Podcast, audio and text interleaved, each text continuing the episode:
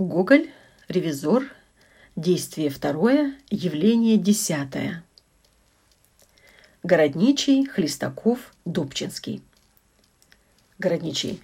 Не угодно ли будет вам осмотреть теперь некоторые заведения в нашем городе, как то богоугодные и другие? Хлестаков. А что там такое? Городничий. А так, посмотрите, какое у нас течение дел, порядок какой. Хлестаков. С большим удовольствием. Я готов. Бобчинский выставляет голову в дверь. Городничий. Также, если будет ваше желание, оттуда в уездное училище, осмотреть порядок, в каком преподаются у нас науки. Хлестаков. Извольте, извольте. Городничий. Потом, если пожелаете, посетить острог и городские тюрьмы. Рассмотри, рассмотрите, как у нас содержатся преступники – Хлестаков, да зачем же тюрьмы? Уж лучше мы осмотрим богоугодные заведения. Городничий, как вам угодно. Как вы намерены? В своем экипаже или вместе со мною на дрожках? Хлестаков, да я лучше с вами на дрожках поеду. Городничий Добчинскому, ну, Петр Иванович, вам теперь нет места. Добчинский, ничего, я так. Городничий, тихо Добчинскому, слушайте, вы побегите да бегом во все лопатки и снесите две записки. Одну в богоугодное заведение земляники, а другую жене.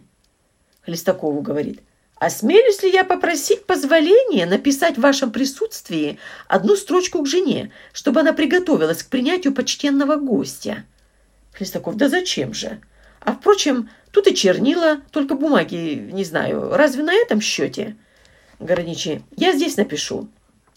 Пишет и в то же время говорит про себя – а вот посмотрим, как пойдет дело после фриштика до бутылки толстобрюшки. Да, есть у нас губернская Мадера, неказиста на вид, а слона повалит с ног. Только бы мне узнать, что он такое и в какой мере нужно его опасаться. Написавший отдает Дубчинскому, который подходит к двери, но в это время дверь обрывается, и, подслушивавший с другой стороны Бобчинский, летит вместе с нею на сцену. Все издают восклицание, Бобчинский поднимается. Хлестаков – что, не ушиблись ли вы где-нибудь? Бобчинский. Ничего, ничего, с, без всякого с, э, помешательства.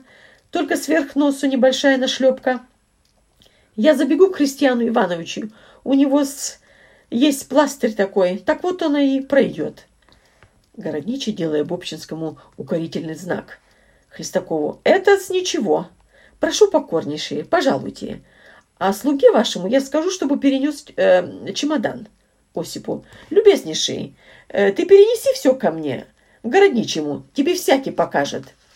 «Прошу покорнейше», пропускает вперед Хлестакова и следует за ним, не обратившись. Говорит сукоризное Бобчинскому. «Уши вы! Не нашли другого места упасть!» И растянулся, как черт знает, что такое. Уходит за ним и Бобчинский. Занавес опускается.